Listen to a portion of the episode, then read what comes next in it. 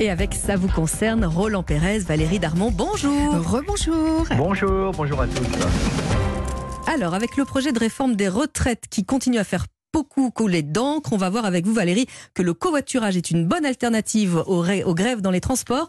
Mais avant cela, Roland, on va s'interroger ce matin euh, sur ce que les grévistes ont le droit de faire ou de ne pas faire. D'abord, rappelez-nous ce que dit la loi côté salaire pour ceux qui font grève. Alors d'abord, on va le rappeler, hein, le droit de grève est un droit fondamental. Il est même inscrit dans la Constitution de notre République.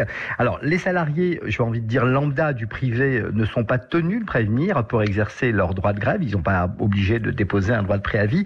C'est différent pour les entreprises chargées d'un service public comme les transports, les hôpitaux, les écoles un préavis est obligatoire et même des tentatives de négociation.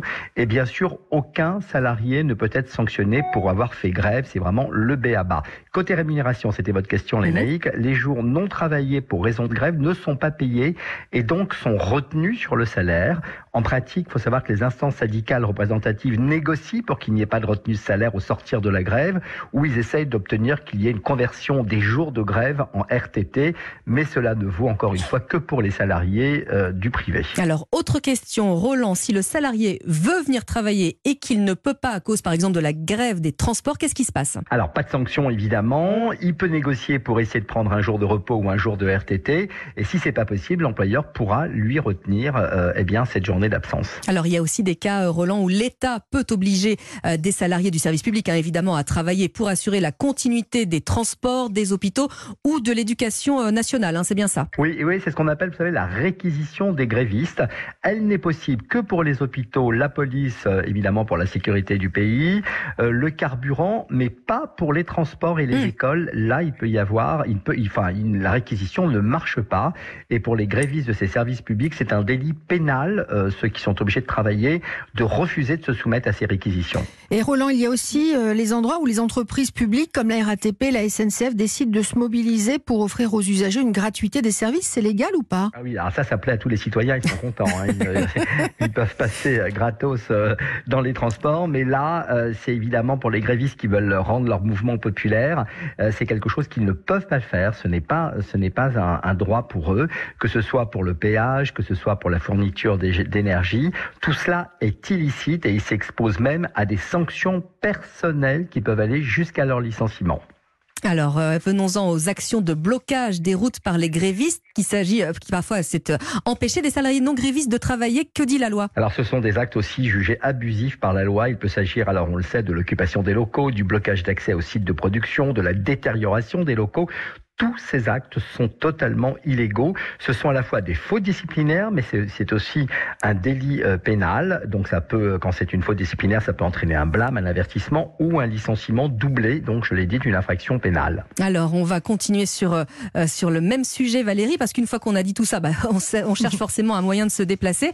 Mercredi, par exemple, une hein, nouvelle journée euh, de mobilisation. Vous nous suggérez le covoiturage, mais pas avec n'importe qui, et donc pas n'importe comment. Effectivement. Alors, première chose à faire pour choisir la bonne appli en cas de grève, donc distinguer les sites selon la distance à parcourir. Bien sûr. Alors, si vous avez plus de 80 km, euh, Blablacar, évidemment, hein, c'est le maestro dans le domaine. Les conducteurs qui veulent euh, surfer sur les difficultés peuvent toujours augmenter leur prix de trajet, évidemment, vu le contexte économique, mais ils ne peuvent pas le faire, sachez-le, ils ne peuvent pas dépasser un seuil fixé selon le barème fiscal des indemnités kilométriques.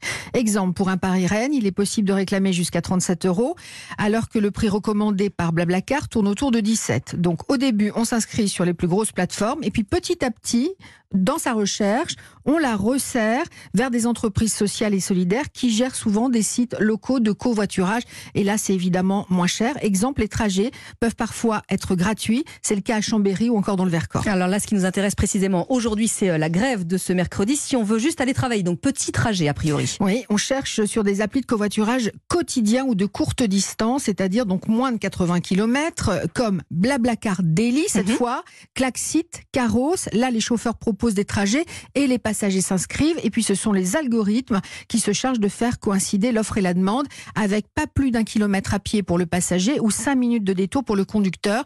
Et chacune a son petit avantage. Clactic prend en charge par exemple un taxi si le conducteur vous plante. Mobicop vous propose de devenir sociétaire. Citigo favorise le covoiturage entre femmes, c'est rassurant. Mhm. Et Blablacar par affinité. Alors le tout pour, euh, pour quel tarif Valérie? Alors c'est souvent des montants non ajustables. hein. Souvent c'est entre 2 et 3 euros par passager selon la distance, mais ça peut aussi être aux alentours de 20 à 30 centimes hein, selon les applis. Et la bonne nouvelle, Mhm. c'est qu'il y en a qui offrent la gratuité hein, du voyage comme Clatsit, Caros ou Blablacar Daily.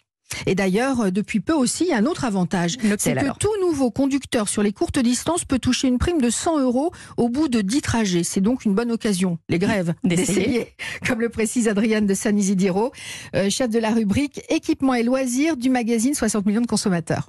Dans le détail, le versement s'opère en deux temps, une fois après le premier trajet et le reste au dixième voyage s'il est effectué trois mois au plus tard après le premier trajet. Euh, mais si on veut toucher la fameuse prime de 100 euros euh, qui euh, a été créée et disponible depuis le début de l'année 2023, il faut passer par une application éligible au dispositif, des plateformes qui proposent une interface souvent intuitive et en général toujours côté passager, le prix à payer par kilomètre parcouru oscille entre 6 et 10 centimes d'euros. Donc on est vraiment quand même sur, euh, sur quelque chose de, de très raisonnable.